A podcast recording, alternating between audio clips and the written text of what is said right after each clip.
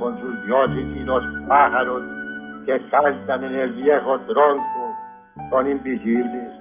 Bendice, Señor, al viejo tronco donde cantan los cucaracheros. Agradecemos su interés en esta grabación del archivo histórico Voces de otra parte. El presente audio reproduce uno de los encuentros de nuestra actividad Literatura en otra parte.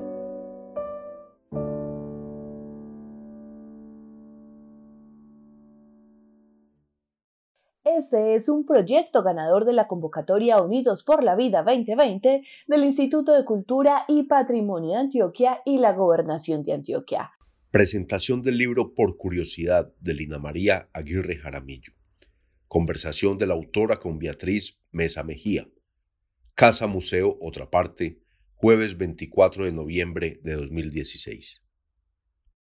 Gracias por asistir hoy a esta conversación que vamos a tener con Lina Aguirre, Lina Aguirre, Lina María Aguirre Jaramicho, a quien conozco desde hace mucho tiempo y quien eh, ha estado siempre muy cerca de generación, lo que yo he agradecido bastante porque sus artículos y reportajes creo que son un plus importante para, para el magazine en el que finalmente, finalmente no es solo literatura, sino temas contemporáneos. Y por eso Lina puede hablar de tantas cosas ahí, no solo de los asuntos literarios que tanto le interesan, sino también de asuntos políticos, económicos, científicos, eh, sobre tecnología, porque el abanico de Lina tiene, tiene esa, ese gran corazón y es que es muy diverso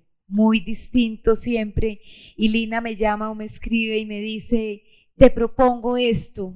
Y siempre también justificado, pero yo digo, no, no necesita ni justificarlo porque siempre es de una gran actualidad. Entonces, eh, a mí me alegra mucho tener la colaboración permanente de Lina.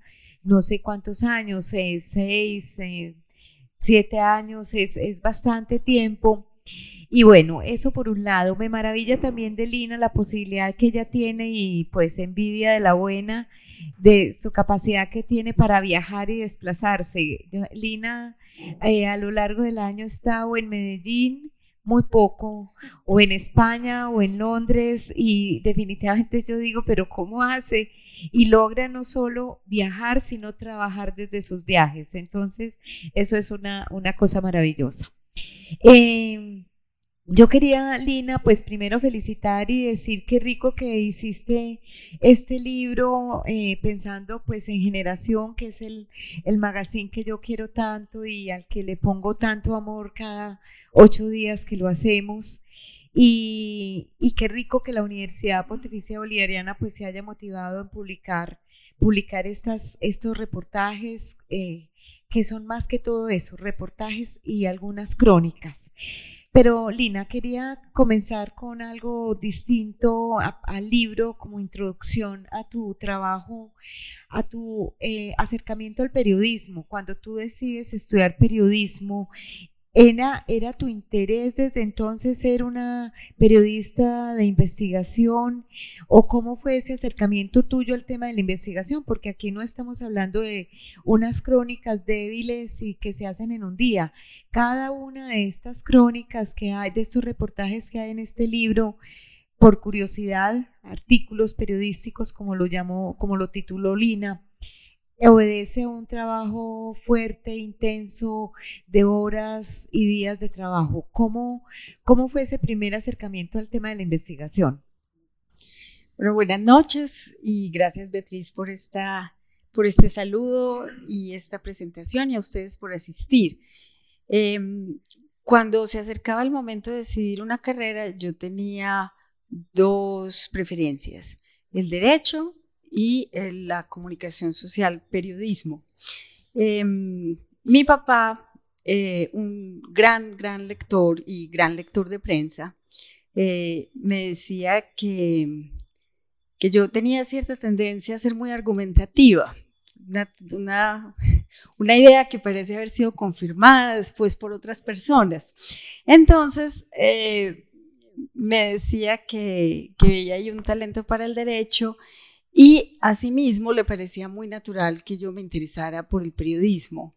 Em, eh, mi papá además, un, señor que, que, siempre concibió eh, las posibilidades para sus dos hijas como infinitas lo que quisiéramos hacer, lo que quisiéramos estudiar.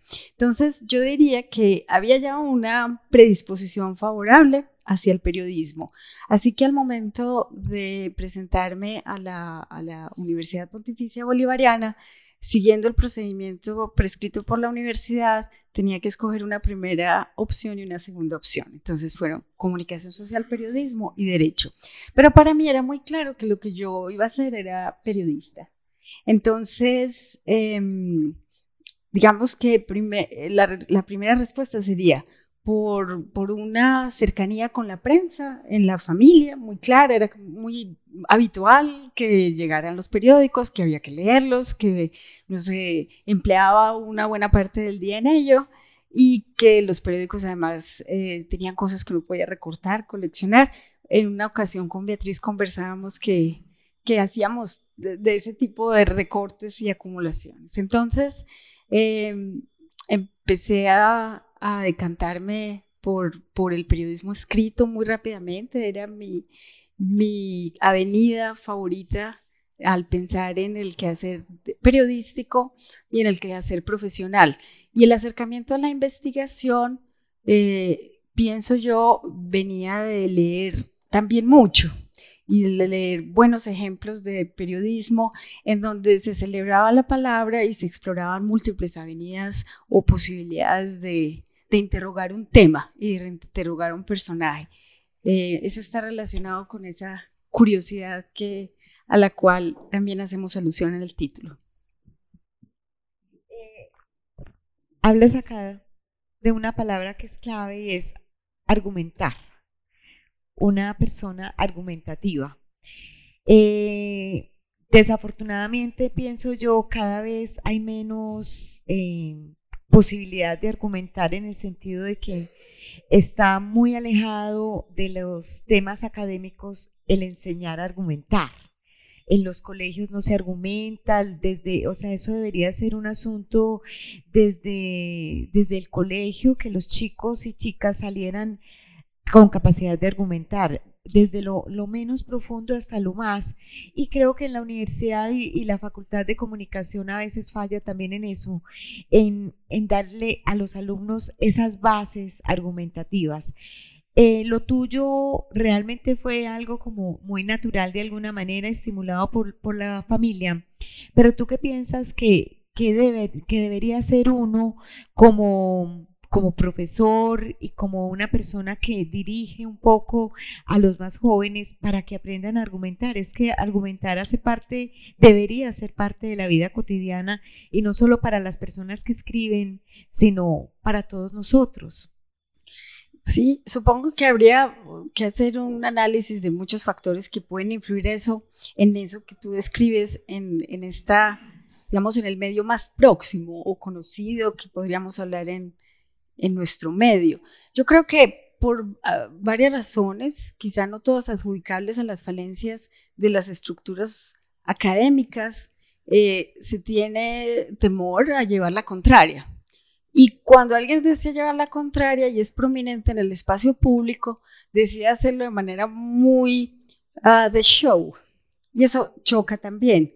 Entonces, eso sumado a una cierta frivolidad con la cual se, resume la posibilidad del disenso, pues no ayuda. El cóctel realmente es bastante desabrido, porque muy a menudo lo que terminamos teniendo son unas breves exposiciones en donde, en donde bajo una idea, a mi modo errónea, de que toda opinión es valiosa, eh, se desdibuja la posibilidad de controvertirla o de decir tranquilamente no estoy de acuerdo. Y me parece que usted está equivocado o equivocada. Y lo está por esto, esto y esto.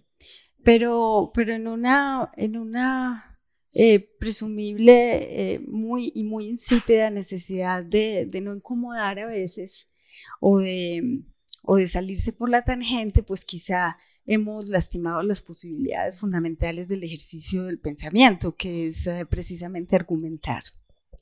Sí, porque se está además en el lado cómodo de no tener que defender una idea o, estar en, en, oposición a otra, o porque también le da miedo a uno o que lo ataquen y no ser capaz de seguir defendiendo esa, una tesis determinada, o el otro también porque es agresivo frente al, al que no está de acuerdo con una opinión. Entonces es un, como un, no acabar. Pero bueno, esto es un poco un paréntesis. Eh, Lina, hay una cosa que me fascina de tu trabajo y es, la cercanía que has tenido con la literatura de viajes. Eh, esa, eh, tienes Eneafit desde hace muchos años, esto es, lleva ya 10 años, ¿cierto? 13. 13 años lleva Lina haciendo un trabajo muy bello, es una serie de conferencias donde ha hablado de muchísimos asuntos, todos relacionados con la literatura de viajes. ¿Qué te ha dado esa literatura y cómo te ha formado esa literatura también para este trabajo periodístico que haces tú eh, día, día tras día? Pues porque tú eres, no eres periodista de todos los días de un periódico, pero ejerces el periodismo todos los días. Gracias. Beatriz, ¿qué me ha dado la literatura de viajes? Dos grandes, dos grandes regalos. Un regalo es, eh, me dio una inspiración para deleitarme en otras posibilidades de la literatura distintas a, digamos, la crítica y teoría literaria, Em, eh, las posibilidades de explorar tradiciones eh, foráneas de, creación literaria, de historia, de filología. Me dio una inspiración para, para emprender una maestría, un doctorado con todo lo que ello comporta, para dedicar mucho tiempo, esfuerzos, años, ires, venires, en, el, en la persecución de una línea coherente de investigación, plausible en, en la academia, de contribuir a, unas, a una serie de preguntas y descubrimientos sobre qué le tiene que decir el viaje a la escritura y la escritura al viaje. Y por el otro lado, me ha dado un buen pretexto para eh, cada, de tanto en tanto empacar la maleta, sacar el pasaporte y, aunando bien un buen discurso de razones académicas, personales y de, verme al conocimiento, pues de salir de viaje cada vez que, se presenta la ocasión. La literatura de viajes es un género muy interesante, eh, pero no muy estudiado.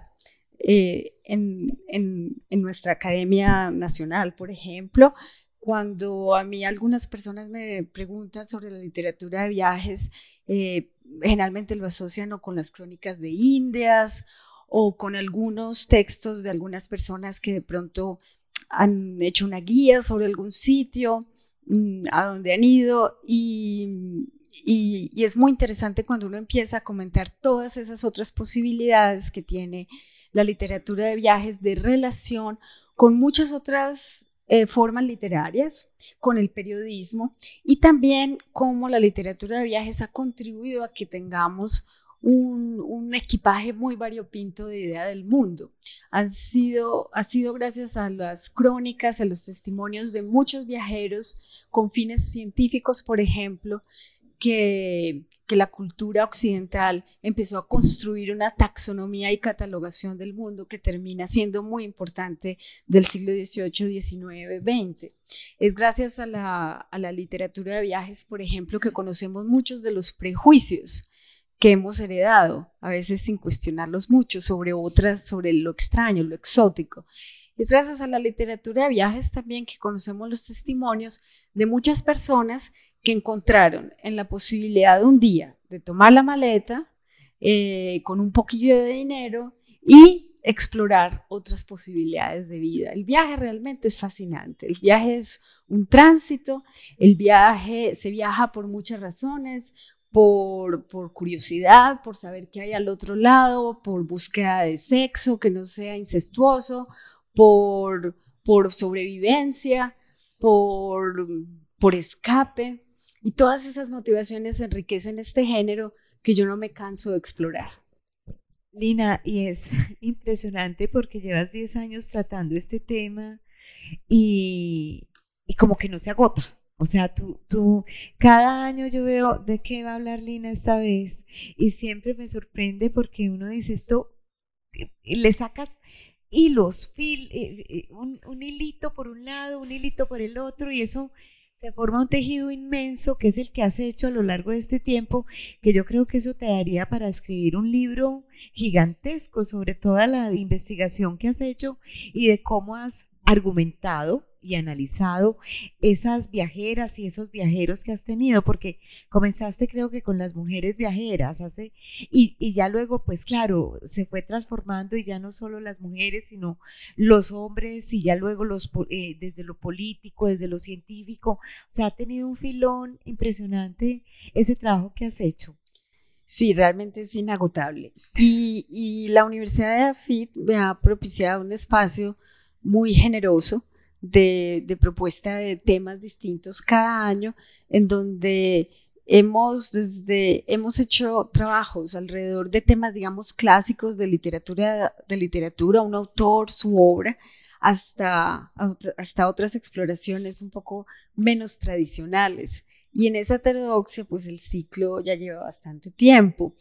Tú mencionabas ese primer ciclo donde, donde hubo protagonistas varias de esas viajeras del siglo XIX, que conforman un grupo muy, muy diverso, pero muy inspirador, la mayoría de viajeras de la era victoriana británica, que por diversas razones encontraron en el viaje eh, la posibilidad de descubrir otras facetas de sí mismas, mientras de una parte podían encarnar mucho de lo que significaba el imperio, por otra parte también encontraron sus propias formas de, de expresión que no llamaríamos exactamente de liberación o de feminismo, pero sí de una manera de contar el mundo, eh, quizá con el paraguas del imperio, pero, pero también con una precisión y con una mirada femenina que compone una buena parte de lo que hoy conocemos del mundo entero en el siglo XIX, por ejemplo como buena viajera, tú escribes tus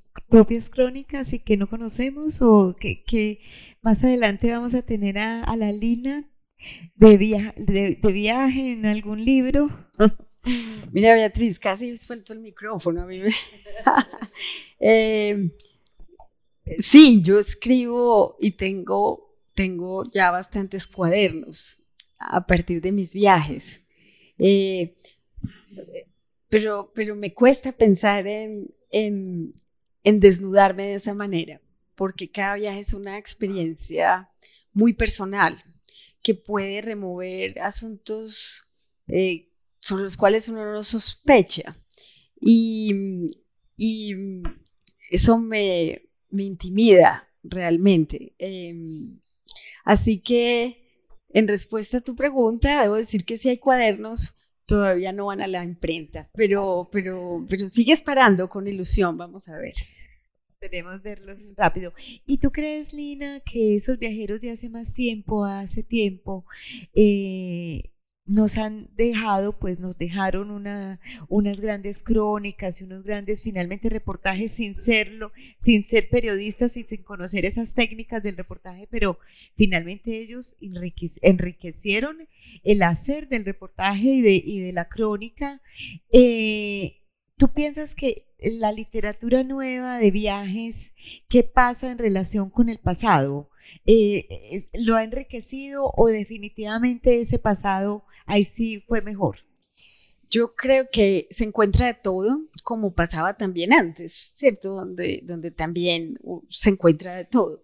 Evidentemente, cuando todavía había muchas partes del mundo sin una cartografía, sin una descripción precisa de las especies, de flora, fauna, de los nativos, cuando ir al Everest era realmente una aventura reservada para algunos pocos, cuando Kathmandu quedaba realmente en las eh, en los extramuros del mundo, pues evidentemente eso, o buscar la fuente del Nilo, en fin, eh, era ya, ya de, de por sí hacerlo comportaba toda una dosis de valor a lo que se escribiera, que, quizá ahora no es tan fácil porque ya pues eh, entre Google Maps y, la NASA y, las excursiones organizadas al Everest, pues realmente eh, tenemos todo más o menos cubierto.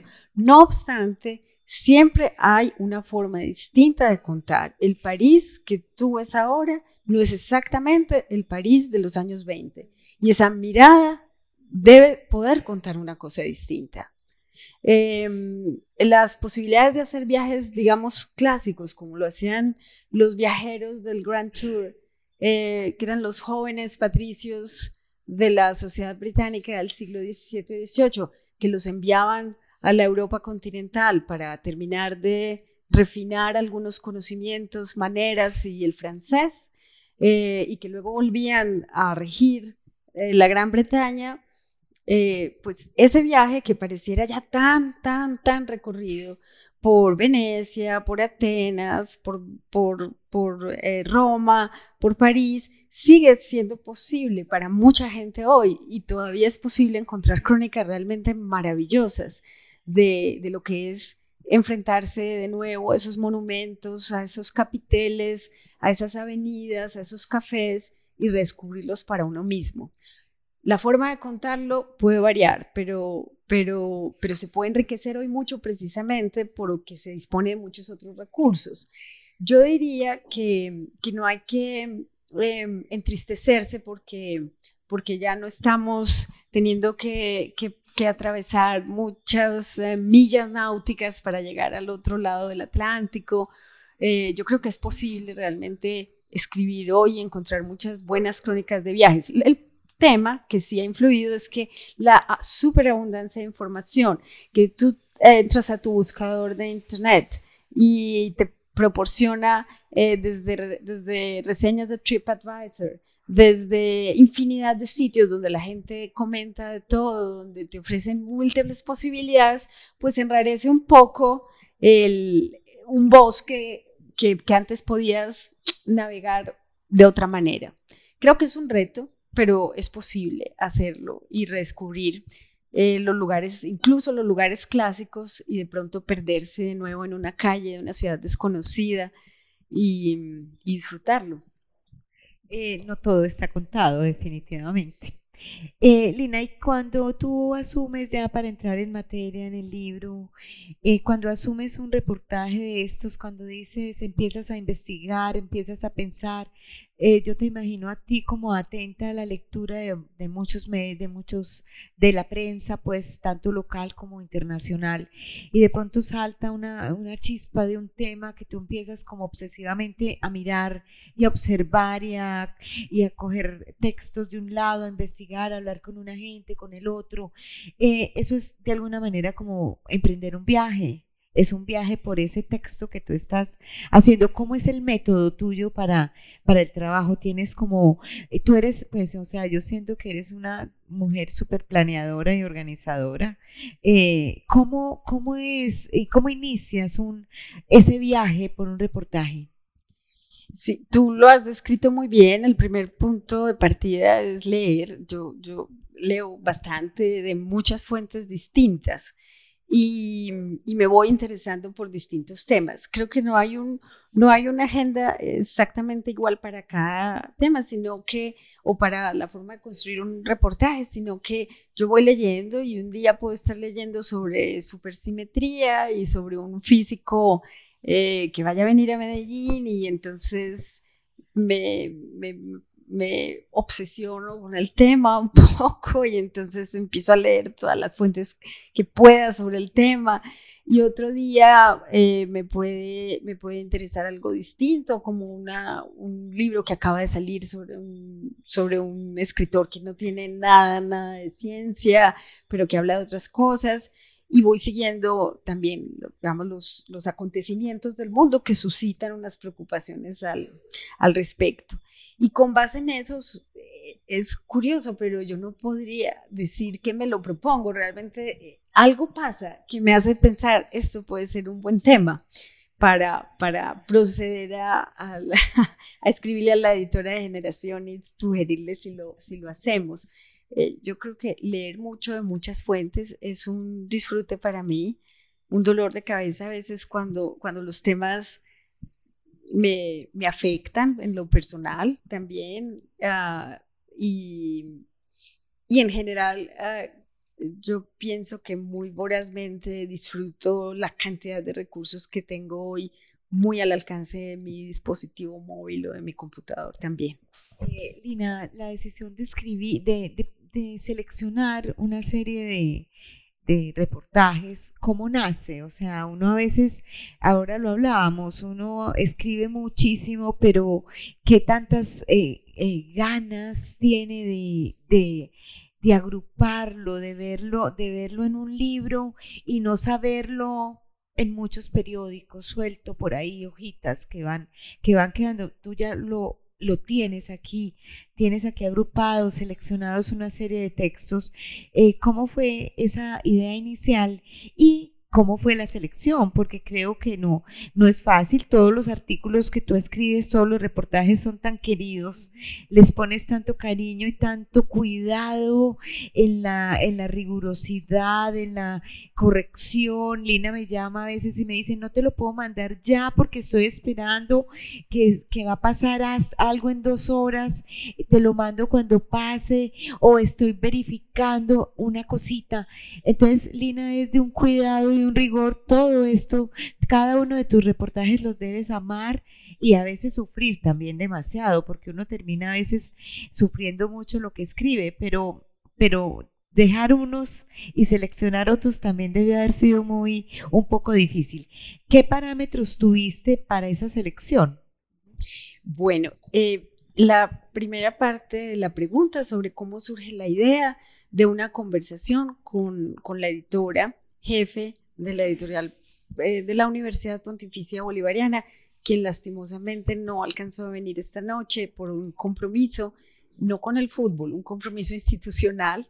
Y ella eh, tenía, eh, conocía ya mi trabajo, digamos, no por fuera del ámbito estrictamente académico y, y pensó que que podía ser interesante que trabajáramos en una idea de, un libro.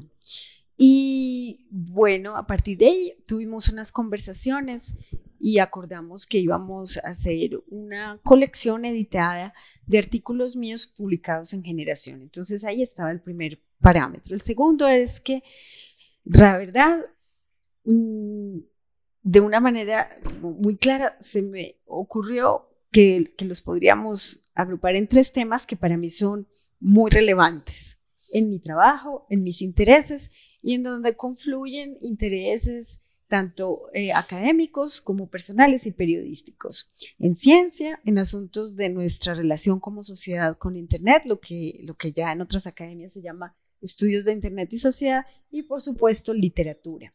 Entonces pensamos en un número, un número que decide ella con criterio editorial, me dice alrededor de tal número de, reportajes y luego, pues la verdad, un día con un buen té y con unas galletitas me senté muy, muy, muy, muy temprano en la mañana, muy lista, vestidita y perfumada frente al computador y dije, ok, con, con, con, con emoción, pero también con un sentido, digamos, muy desapasionado de ver qué puede ser llevado al formato libro. Empecé a, recoger, a bueno, a repasar archivos y decir, bueno, este podría ser, este podría ser. Hice una primera selección, luego la decanté en el transcurso de un fin de semana y se la, se la mostré a ella. Entonces, realmente cada reportaje representa un, sí, un, un travail, como dicen los franceses, ¿cierto? Entonces uno se deja ahí la piel y, y, cuando finalmente lo envía y después falta una coma y entonces Beatriz, por favor, mira, me faltó una coma allí, en fin, eh, uno se deja la piel, pero luego Beatriz, eh, yo digo, ya salió publicado y, como se dice en inglés, published and be damned es una expresión, es como que se publique y lo que pase lo que pase. Eh, eso, esa es una expresión de, de un personaje público británico a quien amenazaron una vez con que le iban a publicar algunas historias de aquellas que él no quería exactamente que la señora leyera. Y al final él dijo, bueno, published and be damned, es decir, que sea lo que sea. Entonces, es una expresión que usan mucho en los periódicos británicos y creo que le ayuda a uno también a decir, bueno, ya está, ya es el dominio del público, que vamos a pensar en el que sigue. Entonces, eso me ayudó. Pero lo escrito, escrito está, y eso es muy doloroso si se pierde la coma. eh, Lina, y, y los textos que volviste a leer, lo eh, hiciste correcciones, qué pasó, o sea, cuando ya uno, ya uno vuelve a leer, ya, ya ha pasado además un tiempo frente al, tema de la actualidad, porque eh, Lina tiene una, una, cosa importante, un hecho, un asunto importante y es que los textos que publica en Generación generalmente eh, son nacen es de la actualidad. O sea, lo que decías en la presentación, hay una curiosidad primera, pero todo está absolutamente relacionado con la actualidad. Inclusive hablando de asuntos del pasado, son actuales en este instante por ciertas coyunturas. A ti te gustan las coyunturas, lo que está eh, caliente, lo que está, eh, de lo que está hablando la gente, te gusta obviamente con esa argumentación y ese criterio que tienes para, para mirar y advertir lo que es importante, porque dentro de toda esa, esa gran, esa varaunda de información que hay, tú empiezas como a decantar y a decir, esto sale, esto sí, esto no. Eh, pero eh, eh, a la hora pues de volverlos a leer, hay cosas que ya pasaron, hay cosas que tú dirías tal vez distinto porque ya has leído otras cosas que te han dado otros criterios. ¿Qué pasó ahí con esos textos eh, cuando los volviste a leer? Bueno, lo primero es que efectivamente cuando uno es periodista y yo pienso que la, la formación mía, eh, se nutrió de una manera determinante por el hecho de haber trabajado en una redacción. Yo trabajé en la redacción del colombiano y el hecho de hacer periodismo diario y de responder al imperativo del momento, de la urgencia, pues es una escuela. Y esa escuela lo entrena a uno para estar con el satélite muy afinado frente a los hechos del mundo. Es decir, yo creo que hay una cierta adicción por esa noticia, por lo que está pasando, por seguir allí. Así que al momento de pensar en, en, los, en los temas para generación y en los posibles temas que pudieran eh, ser incluidos en esta colección, el, el, factor ser periodista influye, ¿cierto? A ver, esto, esto puede tener una relevancia. Leído hoy, dos, tres, eh, años después, qué sentido tiene, ¿cierto? Entonces, eh, por un lado, ese tema de la actualidad seguía ahí latente. Por el otro lado, eh, la editorial tiene un proceso en el cual hace una revisión por otra persona, esa otra persona revisa, propone. yo además para cada texto escogido escribí una entradilla nueva. Uh, lo cual le da una latitud al texto que permite conectar ese momento presente en el cual estamos eh, recomponiendo el texto para una nueva eh, salida al público y por el otro lado explica de dónde salió ese texto y su contexto particular en ese momento, su, el contorno, qué pasaba en ese momento. Eso creo le permite al lector eh, tener una idea de por qué eso puede ser relevante. Y, ya eh, yo entregué, ellos corrigieron, hicieron la edición, hicieron unas eh, recomendaciones de forma, em, obviamente siguiendo pues ya unos parámetros de edición, estilo, en fin, que todos fueron aplicados y acogidos. Y, y, luego escribí esta presentación especialmente para, para, para eso. Entonces, es, diría yo que los reportajes que habían sido publicados en un periódico adquieren ya otra vida distinta cuando se llevan al libro. El libro es otro soporte, el libro tiene otro destino, con suerte, con suerte acompañará eh, a, a, personas que estén interesadas de una manera distinta a la del periódico. Entonces, fue un ejercicio también muy bonito porque, porque fue, digamos, experimentar en primera persona, no, no por la obra de otros, sino en primera persona la posibilidad de, eh, estamos construyendo un libro y el libro tiene, tiene otras, otras claves, otras exigencias y otras posibilidades. Se lee distinto entonces de alguna manera eso, eso que se publicó en generación en un momento de coyuntura específico a leerlo aquí, eh, pasado el tiempo, eh, decantado por el mismo tiempo, la persona que lo lee eh, ha pensado una serie de cosas sobre estos asuntos que tú has tratado que tienen que ver con la ciencia, la tecnología, las redes, eh, lo contemporáneo, la literatura, pero leyéndolo otra vez, o bien sea, algunas personas lo, habrán leído en generación, otras lo vuelven a leer, lo leen por primera vez acá, pero de alguna manera hay un decantamiento y, una mirada que nos, que nos da el pasado como, como lo, que, lo que ya no es en este momento. Sí, un caso específico de eso fue la decisión de incluir un reportaje del año 2006. Eh, en ese momento ya la web, por, por supuesto, existía y lo que hice para ese reportaje eh, fue una especie de índice. Señoras, señores, esta es la World Wide Web y estos son los temas principales que estamos, de los que estamos hablando. Ya algunos medios sociales como Facebook ya estaban eh, funcionando, ah, pero era posible, digamos, hacer un catálogo muy acotado de esto es la web. Y en 2014 eh, yo tuve eh, la ocasión de cumplir un sueño y, fue de, conocer así a lo, a lo group y a lo fan a uno de mis héroes de todos los tiempos que es el inventor de la World Wide Web, James Berners-Lee, un, físico británico que ahora vive en los Estados Unidos.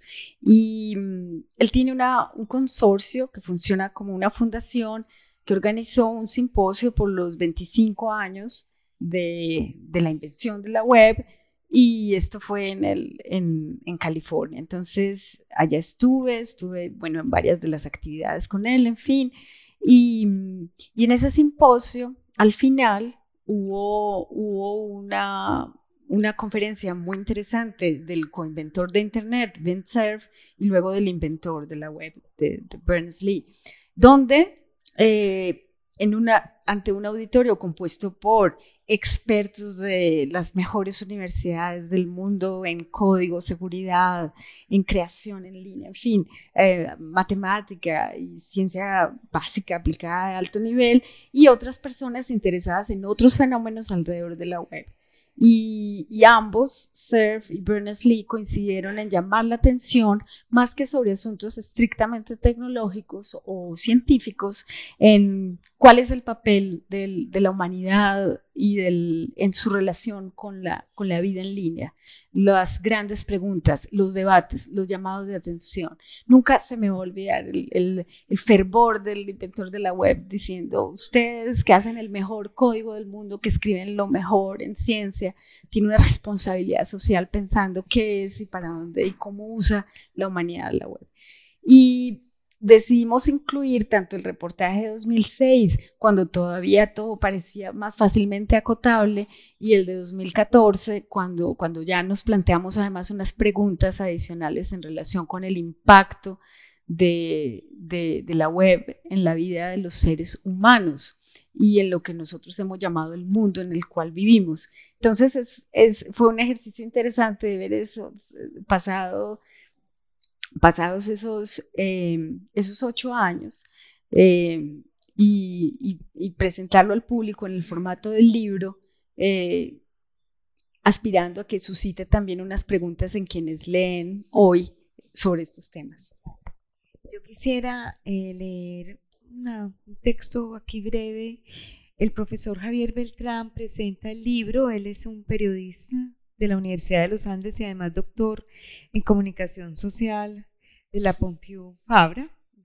Eh, él dice, en medio de este contexto, eh, hablando pues de, este de este libro, la muestra de periodismo escrito que presenta este libro bajo el título Por Curiosidad, resulta ser un bálsamo y una voz de esperanza para el valiente y difícil oficio de escribir sobre cultura y ciencia. Más aún cuando se hace desde un género tan exigente como el del reportaje, en el que se debe encontrar la dosis justa de profundidad en las ideas, rigurosidad investigativa y ritmo narrativo, todos mezclados y balanceados en contenidos que logran conquistar diversos tipos de lectores, desde los más desinformados hasta los más doctos. Creo que aquí toca dos temas importantes el profesor Beltrán y es eh, esa capacidad que tiene Lina para lo difícil hacerlo fácil. Eh, no, generación, por ejemplo, si vamos, eh, Lina escribe no solo para generación, escribe para otros periódicos, algunos internacionales, eh, pero en el caso de generación, que es un, es un medio masivo, que le llega a todo el mundo, le llega a gente que, que sabe que, y a otra que no tiene ni idea, Lina logra, creo yo, tener un lenguaje para todos ¿Cómo has hecho para conquistar? Eso es un don casi de lograrlo porque hay gente que, sabe mucho pero no lo sabe expresar. Otros creen saberlo pero no, no llegan a, ser tan profundos como lo, lo has hecho a lo largo de todos estos años que has escrito en generación y que ustedes se van a dar cuenta acá al, al leer el libro. Entonces, primero es como, ¿cómo logras encauzar el texto para que todo el mundo se pueda acercar a él? Ay, Beatriz, gracias. Eh, a ver, a mí me encanta conversar. Em, y tengo la fortuna de tener una vida en donde hay conversaciones juxtapuestas a veces, otras que van discurriendo de forma paralela, otras que van así como eh, subyugadas a otras, en fin, con personas muy distintas y sobre temas muy distintos. He sido muy afortunada en la vida por, por, porque así se ha ido configurando la vida mía y, y eso incluye personas eh, aquí, personas fuera, con quienes eh, tengo una comunicación a veces diaria. Eh, y en ese sentido creo que el, el, el, regalo de la conversación, que no es sustituible por un chat en WhatsApp, realmente es un, es un buen disfrute y un buen entrenamiento, diría yo. Eh, yo diría también que mm, estaba pensando el otro día porque alguien me hizo recordarlo que yo vengo de una familia de sobremesas muy, muy agitadas a veces. Eh, de, de, mucha conversación que podía a veces convertirse en, un, canto muy apasionado alrededor de un tema. Y yo creo que tantos años de sobremesa familiar de ese estilo, pues son un buen entrenamiento también. Y en este momento yo pienso que es, un buen momento también para recordar a mi papá. Mi papá es un hombre ah, muy conversador, que el hecho de conversar le hacía muchas veces perder la noción del tiempo una, condición que, mi hermana menor parece haber heredado. Tenemos esa idea en la familia a veces. Y uh, mi papá con una, una, facilidad de conversar con gente muy distinta.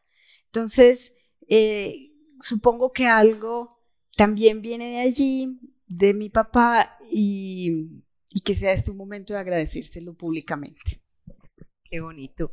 Eh, hay un tema ahí que me parece importante y es eh, tu formación pues de periodista, pero eh, dentro de todo tienes el periodismo científico, que no es fácil, que requiere pues una serie de conocimientos importantes, eh, muy específicos, ¿cierto? Y lo mismo el tema de tecnología que también es bien complejo, o sea, entender el, el tema del Facebook, entender de cómo funcionan eh, muchas cosas desde la tecnología, desde la adentro de, de, los sistemas y de las plataformas, eso no es fácil. Y para escribir de eso hay que entenderlo, aunque no estés hablando de lo, específicamente tecnológico, pero cuando no se entiende algo, eso se delata. El, texto mismo delata que un periodista determinado no, no entendió el asunto. ¿cómo hiciste, cómo te has preparado para el tema de la ciencia y el tema de la tecnología, que es tan, tan complejo y tan difícil? Bueno, para algunas personas, eh, interesarse por las humanidades está divorciado de interesarse por la ciencia. Eh, no es el caso mío. En el caso mío es un matrimonio muy bien avenido y muy apasionado. Entonces, en primera instancia es eso, es decir, yo tengo curiosidad por muchos temas distintos y algunas veces un día es Shakespeare y al otro día es, es tratar de entender más sobre la realidad virtual y algunas particularidades de cómo funciona un algoritmo en Google y por qué la gente cuando busca algo va a tener más probabilidad de encontrar un resultado que otro, por ejemplo. Em, estando viviendo en España, en Barcelona, a comienzos de este siglo, eh, por varias circunstancias muy auspiciosas, me invitaron a empezar a escribir en el, en el periódico La Vanguardia de allá. Y eh, empecé haciendo unos reportajes, eh, bueno, unos reportajes largos de fin de semana eh, sobre temas diversos, casi todos lo que podríamos llamar de periodismo cultural, pero rápidamente empecé a, interesarme por lo que en ese momento eran los nuevos medios. Entonces se sucedió el comienzo de la guerra de Irak y yo empecé a oír hablar de un bloguero, un blogger de Irak, un bagdadí que bajo el nombre de Salam Pax eh, escribía, Salam Pax escribía en, en Blogger, que era la única plataforma que había en ese momento para hacer blogs, unas crónicas absolutamente sobrecogedoras sobre lo que era vivir en ese momento, esperando o la caída de Saddam o la invasión de las fuerzas aliadas lideradas por los Estados Unidos. Y esto en este momento me hizo volcarme a, estudiar la web. Y recuerdo muchas, muchas madrugadas en las cuales eh, las pasé casi de largo en Barcelona, en mi apartamento en Barcelona, esperando las actualizaciones del blogger Salam Pax. Eso fue un fenómeno mundial, determinó la eclosión de los blogs y a partir de ahí yo me empecé a interesar por muchas otras cosas que se estaban sucediendo en línea. Y recuerdo muy claramente la, conversación primera con, el editor del, magazine de La Vanguardia y que también editaba el suplemento de los sábados, un suplemento de grandes reportajes. Un, periodista estupendo, es el momento de recordarlo, se llama Josep Carlos Ríos, ya no está en La Vanguardia, eh, diciéndole, explicándole dónde venía la palabra blog, y que se convenciera de que íbamos a poder hacer un reportaje que iba a ser pionero. Y, y él de manera, de manera muy ambiciosa también me dijo, vale, empieza a escribir sobre esas cosas. Y eso, claro, me hacía pensar que no era necesario solamente describir un fenómeno, sino que había que entenderlo. Y para eso había que familiarizarse con otro vocabulario, con otra exigencia que que requería un, estudio de otras disciplinas con, vocación periodística, pero lo requería. Y tercero, pues eh, el, amor. Supongo que me ha puesto, me ha puesto a, combinar el vino y la conversación con, bueno, con señores que, que provienen de aquellas disciplinas y pues para mantener viva la conversación, pues uno también repasa las matemáticas o la física. Bueno, esa, es una buena fórmula, Lina. eh, Lina, y lo, lo que necesitas ahí también es un editor que te crea. Porque en el caso, por ejemplo, del editor de La Vanguardia, él se atreve y dice, sí, eh, dele, hágalo, en un momento en que tú descubriste ese tema, pero eras, eras una, una de tantas, eh, pero no era un asunto coyuntural para él, en el, eh, según eh, veo. esa, esa cercanía con el editor, con, lo, con tus jefes, ya lo recordaste, trabajaste en el colombiano un tiempo, no sé, no recuerdo cuántos años, fueron como tres, cuatro. dos, dos años, dos años y medio. Eso, que eh, estar en una sala de redacción definitivamente es una maravilla, es único. Eh, aquí está Adriana Gutiérrez y sabe de esos asuntos.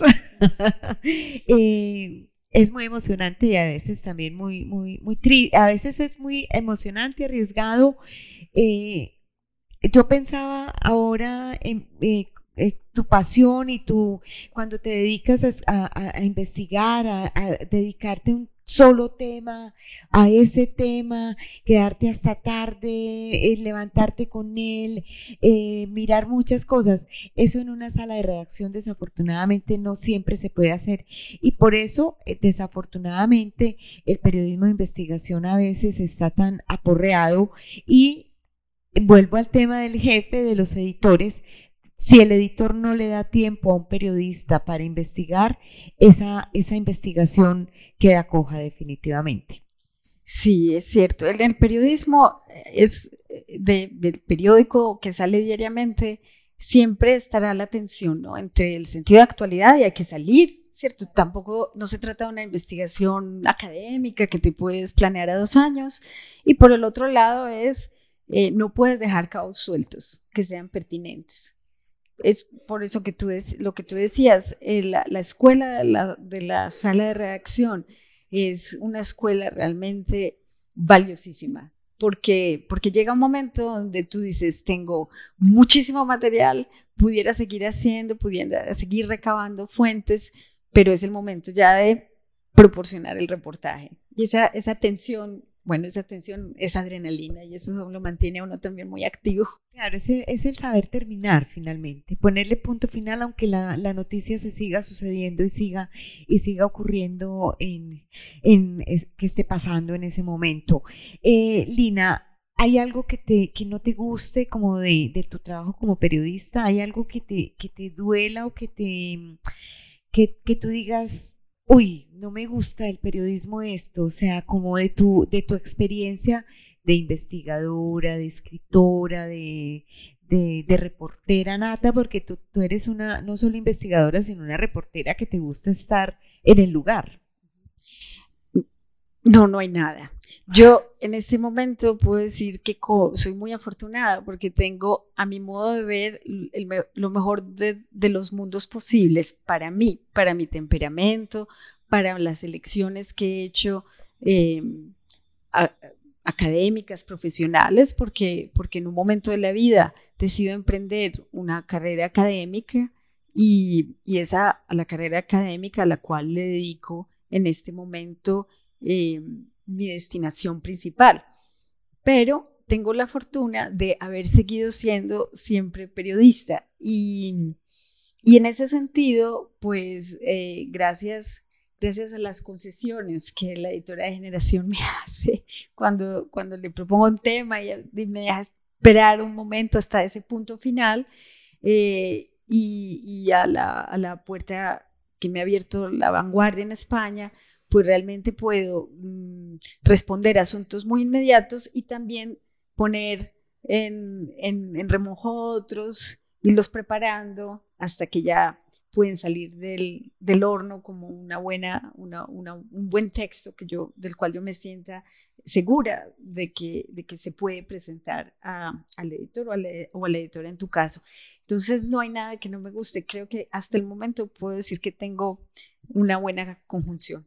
Además logras ese, ese trabajo de periodista independiente, que no todos los periodistas eh, freelance eh, lo pueden lograr, lo pueden eh, sentirse tan contentos, porque no siempre, no siempre es fácil publicar, tener donde publicar permanentemente y, tener el tiempo y, la posibilidad de estar ahí en su casa o en, o en el hotel donde estés o donde tus amigos, donde llegas, y llegas y eh, cuando viajas, pues tener ese espacio tuyo que defiendes a capa y espada, porque yo sé que, que eso es una cosa que se defiende con todo el amor. Eh, quería preguntarte algo y es tu relación con la, con la enseñanza, con la docencia porque eh, tú eres muy maestra y, los alumnos, por acá veo algún, algún alumno de Lina, eh, tus alumnos te quieren mucho y te reconocen reconocen como ese trabajo y ese legado que dejas en ellos. ¿Cuál es como tu filosofía a la hora de enseñar? Y dijéramos que, que frente al periodismo, ¿cuáles son tus, como tus cartas más importantes frente a los, a los, estudiantes que quieren ser periodistas? Bueno, eh, eh, trabajar ahora como docente universitaria mm, es, es, eh, compone una serie de necesidades que no son las mismas de hace unos años, ¿cuántos? Unos cuantos años de cuando yo hacía el rol de estudiante universitaria o cuando recién egresada empecé a, trabajar como docente también en la bolivariana. Eh, hay otro tipo de presunciones, algunas explícitas, otras implícitas en ese diálogo del aula de clase. Entonces, eso comporta unas exigencias, unas negociaciones que, eh, que a veces, debo reconocerlo, me eluden. Y en ese sentido, no todos los estudiantes parecen, parecen agradecerlo realmente. Eh, así que yo agradezco la presencia de unos exalumnos que demuestran que es posible, es posible hacer un curso conmigo y mantener una relación, en fin, porque, porque en algunos casos eh, se me tilda no con los adjetivos eh, más encomiables. Em, y eso eso lo menciono porque, porque realmente yo no soy una pedagoga. Eh, soy como otros colegas míos en la universidad, una persona que ha hecho eh, una carrera, en mi caso profesional y académica, y que llega a la universidad donde parte de sus eh, ocupaciones están enmarcadas dentro de lo que se llama la docencia otras son de investigación y otras cosas. Entonces, realmente es un, es un ejercicio de ir leyendo eh, una generación milenaria que compone la mayor parte de mis estudiantes y de establecer un canal de diálogo que tiene que luchar a veces con eh, una sobrecarga de información del celular, de Facebook, de otros medios, de una predisposición a la distracción que tú observas en el aula de clase y tú tratas de establecer un canal, un canal en donde eh, me propongo que la información, los datos que lleguen estén claros y comporten un nivel de exigencia también. Bueno, o sea que es, no, no podría hablar en términos así como Fernando González, poéticos o filosóficos sobre el maestro, la maestra, no lo tengo, la verdad, y el método no lo tengo perfeccionado, sigue siendo un experimento donde vamos recogiendo datos cada vez que lo hacemos cada semestre. Por el otro lado, en cuanto al periodismo, mm, exigencia, pasión y una claridad por la verdad la verdad no es necesariamente ser neutral, y que es un asunto que se discute hoy en el periodismo. Es una, una carta innegable de eh, casarse con la verdad. Y, la, y lo otro que suena muy manido, la pasión, el ejercicio, pues creo que espero que, o espero que no se me tilde aquí de estar invocando lugares comunes o clichés, pero creo que eso es lo que es. La curiosidad, aquí está, en el libro. Eh, no sé, ustedes tienen alguna pregunta que quieran hacerle a Lina. Ya ven, ya ven que con Lina uno puede conversar de muchísimas cosas y es interminable. Eh, ¿Alguien que quiere hacer alguna pregunta? Lina, ¿por qué no nos cuentas un poquito de tu anglofilia? Sí, bueno, esa anglofilia realmente viene desde muy pequeña. Ah, una, tengo clarísimamente eh, en mis recuerdos el momento en el que yo oigo hablar de la ciudad de Londres por primera vez. Eso está relacionado también con una tía, una, tía del lado Aguirre, que era una tía que, que, estudiaba en Inglaterra, que de pronto venía, se volvía a ir, eh, y, que, llevaba una vida distinta a la de las otras tías. Eso era muy evidente. Pero esta tía se localizaba al otro lado del Atlántico en una ciudad donde ella traía cosas que aquí no se veían y yo tengo muy clara ese momento en el cual Londres entra en mi, en mi universo y ese país que se llamaba Inglaterra. Y además, desde muy pequeña en el colegio, eh, empezamos a recibir clases de inglés. No era un colegio, eh, digamos, bilingüe en los términos de ahora, pero era un colegio desde muy pequeña. Eh, recibíamos clases de inglés y yo me encontré con esta nueva lengua y esta nueva lengua parecía haberme estado esperando a mí.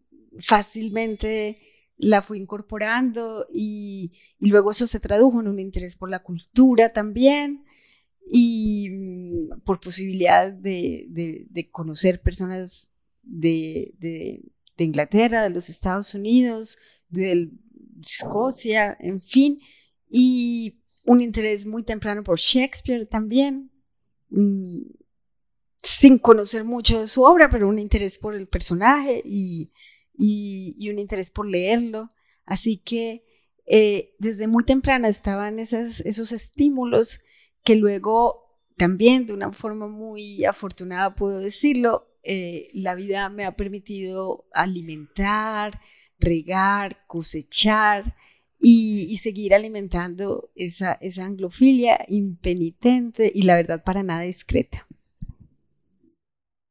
Bueno, aprovechando que se han tocado varios temas como la actualidad, las redes sociales y sobre todo la argumentación, y, y, también desde que te vi sufriendo por el Brexit, que fue el comienzo de toda una debacle. No entendía muy bien cómo era todo ese sufrimiento, pero después lo sufrí en carne propia con una derrota aquí local. Y luego conocí a una chica californiana hablando de lo que pasó recientemente en Estados Unidos. Creo que son cosas que se mezclan, que mezclan todos, es, todo lo que se ha hablado esta noche. ¿Qué opinas? Sí, ¿qué, qué opino sobre la debacle? Eh, sí, eh, gracias por la pregunta. En efecto, eh, el señor que acaba de hacer la pregunta conoció todas mis soliloquios a veces acerca de, la votación en el referéndum británico. en junio, el, el, fatídico junio 23 de 2016, cuando el pueblo británico decide votar en favor de salir de la Unión Europea.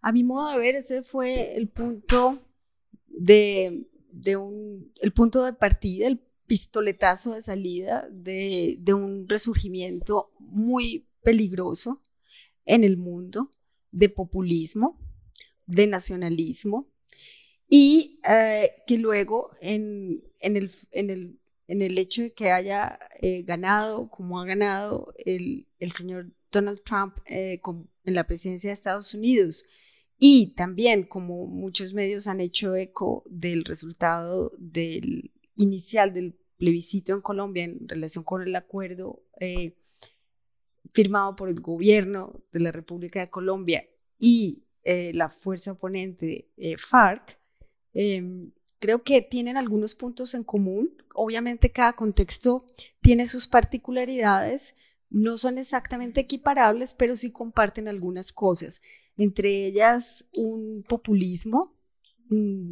teñido de, esencia británica, teñido de otras problemáticas de los Estados Unidos y también teñido de otras condiciones colombianas, que está claramente diagnosticado, donde el discurso fácil, poco argumentado, eh, cala y hace carrera, y por el otro lado, el, asesinato de muchas posibilidades de verdad y argumentación. Em, lo que se ha llamado la era de la post-truth, de la post-verdad, en donde eh, eh, mm, discrepancias y quejas e inconformidades muy legítimas de muchas distintas comunidades eh, en distintos países se vuelcan en la manera de votar, se encienden o son, son, son material de piromanía por parte de, una manipulación y tergiversación de información. Y, en ese sentido, creo que el, papel del periodismo y el papel de la prensa en este momento es, un asunto crítico para analizar, porque, porque por, muchos, por muchas décadas grandes eh, medios de comunicación gozaron de un, de un lugar de privilegio al momento de determinar qué era cierto, que no era cierto, que era noticia, que no era noticia, y donde se establecían los límites de lo comprobable y de lo que solamente era un rumor. Eh, el advenimiento de una información masiva que mucha gente, eh, que, para que se convierte en la única fuente de información para mucha gente, unos posts y unos likes en Facebook y unos eh, retweets y unos tweets incendiarios, pues nos pone a pensar acerca de a qué llamamos información y dónde trazamos la línea de la verdad. Entonces, el resumen es que pienso que esos hechos están relacionados, tienen algunos puntos en común, no son necesariamente equiparables, pero eh, tienen unos puntos en común que llaman, mm, llaman con un mensaje de alerta al periodismo y a lo que nosotros consideramos es viable para una sociedad inteligente del siglo XXI. Espero haber respondido la pregunta bien. Para terminar el tema eh, de, esto que decías, de, que, de que es un asunto donde los medios ya son distintos. Dijéramos que el medio de comunicación antes tenía un gran poder, pero uno ve que si bien que, que todos estos medios, los grandes medios, estaban apoyando, dijéramos que eh, continuar con Europa, eh, un poco eh, Hillary, aquí el sí, pero, pero de pronto en la gran masa dice no, o sea, me voy por otro lado. Eso habla de la necesidad también de a quién estamos informándole y cómo estamos informando, porque no solo es un asunto de, de, que el periodista sea muy claro y muy coherente y muy reflexivo y argumentativo, o los que manejan la opinión, ¿cierto? Los columnistas tengan todos una serie de argumentos, pero a quién le estamos llegando realmente cuando escribimos, cómo le estamos llegando en una sociedad que cada vez finalmente lee menos. Entonces, ¿los medios para quién? Sí, ese, es el tema. En, el caso de los Estados Unidos, solo nueve periódicos eh, apoyaron al candidato Donald Trump. Más de 170 apoyaron eh, oficialmente, quiero decir, el periódico saca y dice nuestro candidato es a la señora eh, del Partido Demócrata Hillary Clinton. Eh, es un caso inédito en la historia de los Estados Unidos. Incluso un periódico que normalmente no, eh, no publica el apoyo, se, se, declara neutral, que es el USA Today, sacó en una primera página, en grandes caracteres, un aviso a sus lectores, no Trump, ¿cierto? Y ya sabemos eh, lo que ha sucedido en el sistema particular de elecciones de los Estados Unidos, donde la señora Clinton ahora creo que va por unos 2 millones, 2 millones 100, 2 millones 300 de votos en favor, pero no votos del colegio electoral. Entonces, eh, la prensa de los Estados Unidos en este momento está en un, en un, en un momento realmente muy interesante por un lado, porque, porque se está repensando sobre su capacidad de penetración. Eh, no es porque no haya dicho lo que pensaba, pero, pero la prensa de los Estados Unidos está en este momento, y cuando hablo de prensa hablo también de la gran prensa, estoy hablando de los la gran dama gris del periodismo, del New York Times, el Washington Post, ¿Cuál, cuál ha sido su capacidad de penetración, y no ha sido por timidez de decir lo que pensaban, sino porque efectivamente quizás su mensaje llegó a la gente que ya estaba convencida de que no iba a votar por el señor Trump, que iba a votar por Hillary Clinton, incluso si no era su candidata ideal, pero porque no, por votar en contra del oponente. Mm, sabemos que hay un fenómeno ya, eh, ya eh, descrito mediante literatura científica que se llama The Filter Bubble, eh, donde donde se muestra cómo eh, la mayor parte de la gente cuya fuente de información está restringida a un medio social como Facebook puede realmente terminar viviendo en una burbuja de información, en buena parte determinada por los algoritmos que, dice Facebook, que determinan cuál es el feed de noticias que le pasan a cada persona, y, estará menos, eh, se reduce su probabilidad de estar expuesta a otras opiniones. Esto puede pasar también con los tranquilos liberales demócratas que viven cómodamente en la costa este u oeste de los Estados Unidos. Eh, no vamos a parar a Facebook, pero quizás es el momento, ni mucho menos estoy yo por decir que entonces no debería existir o que deberían ser Twitter. Eh, pero lo que sí sabemos es que eh, tenemos ya unos fenómenos estudiados que llaman la atención, que sacuden a la prensa y que por el otro lado quizá nos lleven a decirle a Mark Zuckerberg y a otros grandes millonarios del, Valle, del, Silicon Valley, del Valle de Silicio en California, que no son solamente empresas de tecnología, que son también ahora medios. Y quizá les comporte entonces, les obligue eso a otro tipo de responsabilidades. Eh, hace poco leí un reportaje em, de aquellos que yo decía que a veces es duro leerlo porque es un señor cuyo trabajo fue em, crear eh, eh, noticias falsas en Facebook y volverlas virales, eh, con mentiras acerca de la campaña demócrata. Y eso es solo un ejemplo, porque estoy precisamente trabajando en, otros asuntos que ahora estamos viendo. Y este señor decía que él lo había empezado a hacer simplemente como un ejercicio de alguien, de un geek, que, que lo sabe hacer bien y volvía a estas noticias falsas virales y ahora se pregunta qué papel jugó él en el resultado de las elecciones. Evidentemente no es solo adjudicable a él. Yo creo que la campaña demócrata cometió muchísimas equivocaciones eh, de, diversa índole. Ah, pero lo que sí sabemos es que estamos en un escenario en donde los códigos tradicionales eh, se han tirado por la ventana y frente a ese nuevo escenario la prensa tiene algo que decir. Dos cosas. Eh, Facebook es como alguien le, como hay alguien que estudia estos fenómenos de redes sociales, un futuro gran cementerio. Eh, ¿Por qué? Porque la población de Facebook no está compuesta en este momento necesariamente en los Estados Unidos por personas de la generación milenaria. Facebook hace mucho fue colonizado por papás, por abuelos que avergüenzan a los hijos ahora en Facebook. Es decir, eh, la popularidad de Facebook es tal que la población no es solamente eh, no está comprendida solamente entre, la entre el rango que llamaríamos milenario. En ese orden de ideas eh, y como, como herramienta de campaña en los Estados Unidos particularmente, jugó un papel fundamental en, en, varios segmentos de público.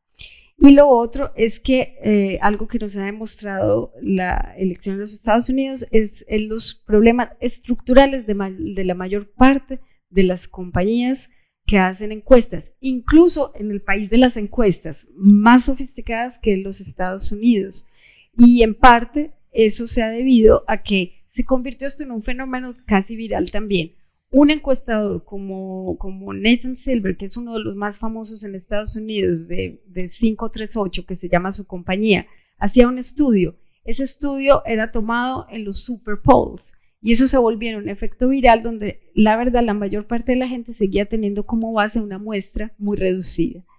Y en donde se subestimaron otros aspectos que se habían determinado por otros investigadores como radicales para definir el resultado de las elecciones. Hay un profesor de, la, de una universidad que no es muy famosa, se llama la Universidad American University en Washington, le había predicho clarísimamente que él veía cómo eh, iba a ganar el candidato Trump, de acuerdo con un estudio que él lleva haciendo 30 años que determinan cuáles son las probabilidades de que un candidato realmente gane las elecciones allí. Sin embargo, el señor no tuvo tanta visibilidad como los encuestadores. Eh, creo que es muy interesante porque a la hora de la próxima encuesta que recibamos, yo particularmente voy a hacer control X bueno, pues cuente, cuénteme. En mi opinión, va a seguir creciendo porque hay mucho dinero y penetración y poder involucrado.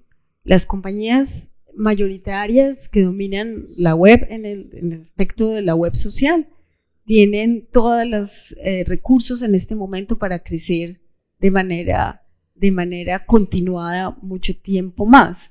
Y esto, esto hace parte ya de la vida que conocemos en el siglo XXI. O sea que yo creo que esto va a seguir. Lo que puede pasar es lo siguiente, algunos fenómenos como de lo que en España llaman cuando se empiezan a descolgar públicos. Em, estamos viendo, y digo estamos porque con unos colegas de, otro país lo estábamos analizando, los, unos colegas del instituto, se llama el Oxford Institute of Internet, que estudia estos fenómenos en, el Reino Unido, vemos cómo en cuanto algunas personas están frisando los 35, es decir, la, última frontera de la generación milenaria, se están dando cuenta con que toda su vida está expuesta en línea.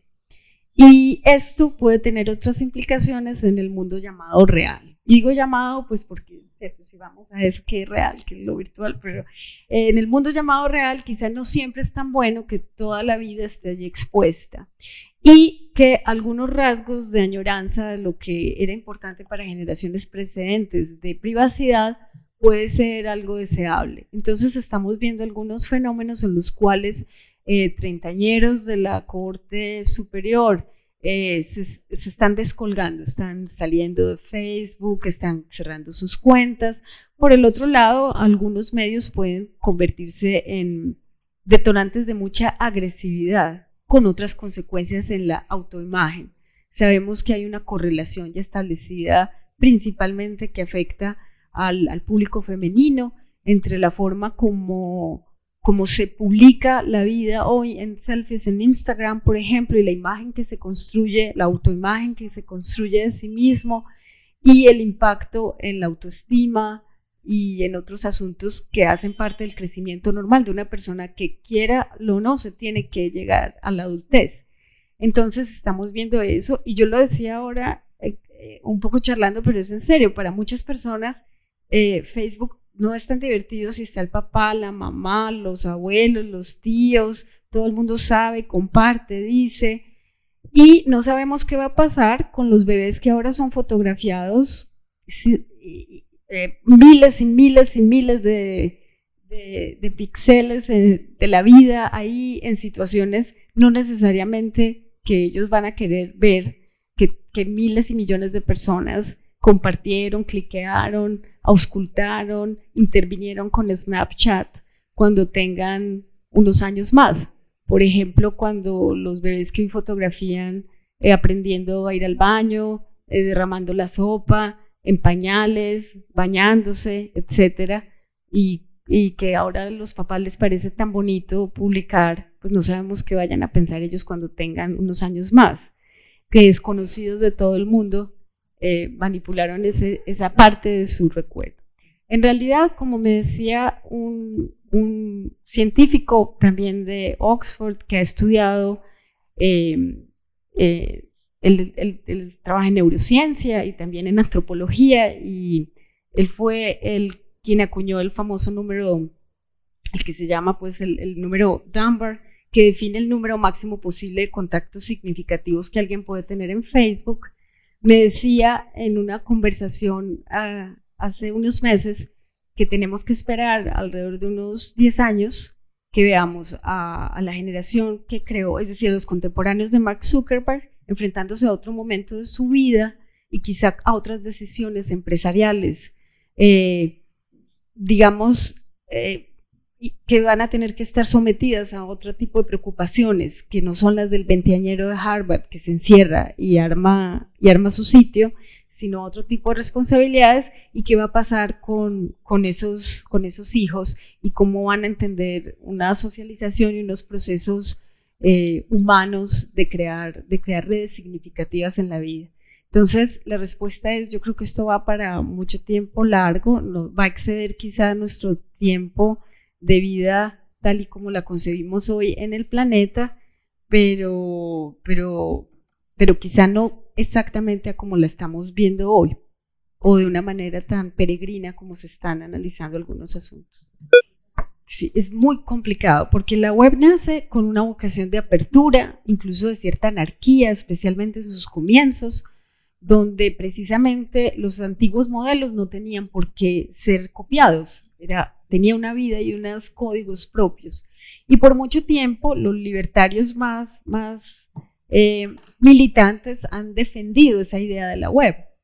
Eh, por lo tanto, no debería haber censura. Sin embargo, sin embargo, eh, al mismo tiempo que han evolucionado otras cosas del llamado mundo físico real, también han pasado otras cosas en la web. Y sabemos que Twitter, por ejemplo, estadísticamente es una red social en donde hay un incremento constante de hostilidad, especialmente frente a las mujeres. Eh, eso comporta ciberacoso, bueno, y otro tipo de, situaciones y fenómenos. Sabemos que, sabemos que Instagram puede ser la fuente de, de otro tipo de situaciones complicadas, incluso es la primera fuente de lo que la academia ya llama revenge porn, que es cuando la gente publica en Instagram pornografía de venganza, es decir, usted rompe con su pareja y, la persona luego eh, publica aquellas fotos que parecían tan coquetas y tan íntimas eh, trasladadas de teléfono a teléfono. Y sabemos que Instagram eh, se ha convertido en un, en un sitio en donde este tipo de cosas se están dando más. Entonces, ¿qué pasa? ¿Alguien tiene que hacerlo? Claro. Twitter instaló hace poco un botón de pánico para cuando alguien empieza a recibir abuso, abuso, acoso, eh, amenazas, lo pueda presionar y la red social en ese momento entonces silencia la otra cuenta. En este momento Twitter tiene silenciadas las cuentas del movimiento alt-right de, los blancos supremacistas en los Estados Unidos, pero eso significa que el movimiento vaya a terminar, no. Eh, eso significa que, el discurso quede ahí, tampoco. Entonces, la verdad, para la pregunta no tengo una respuesta, digamos, taxativa. Eh, mi impulso natural iría a, que discurran muchos discursos, incluso, incluso eh, aquellos que, rozan una, frontera de lo aceptable en la web. Pero por el otro lado, reconozco que mm, estos medios no son solamente plataformas tecnológicas, se han convertido en medios que trasladan, conducen opinión. Y, en ese sentido, algún tipo de control vamos a tener que pactar. Bueno, ¿quieres preguntar algo? Ah. Bueno, pues les agradecemos muchísimo la asistencia hoy a la presentación del libro Por Curiosidad de Lina Aguirre. Eh, esperamos pues larga vida para este libro y bueno, muchos nuevos reportajes en la, en la mano y en el pensamiento de Lina que definitivamente hay que leerla y hay que acercarnos a su, a su pensamiento a través de todos estos reportajes. Lina, gracias por, por haber escogido. Muchas gracias. Estamos unidos por la cultura.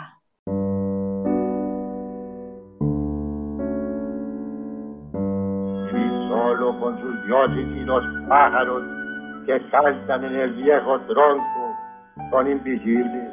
Bendice, Señor, al viejo tronco donde cantan los cucaracheros.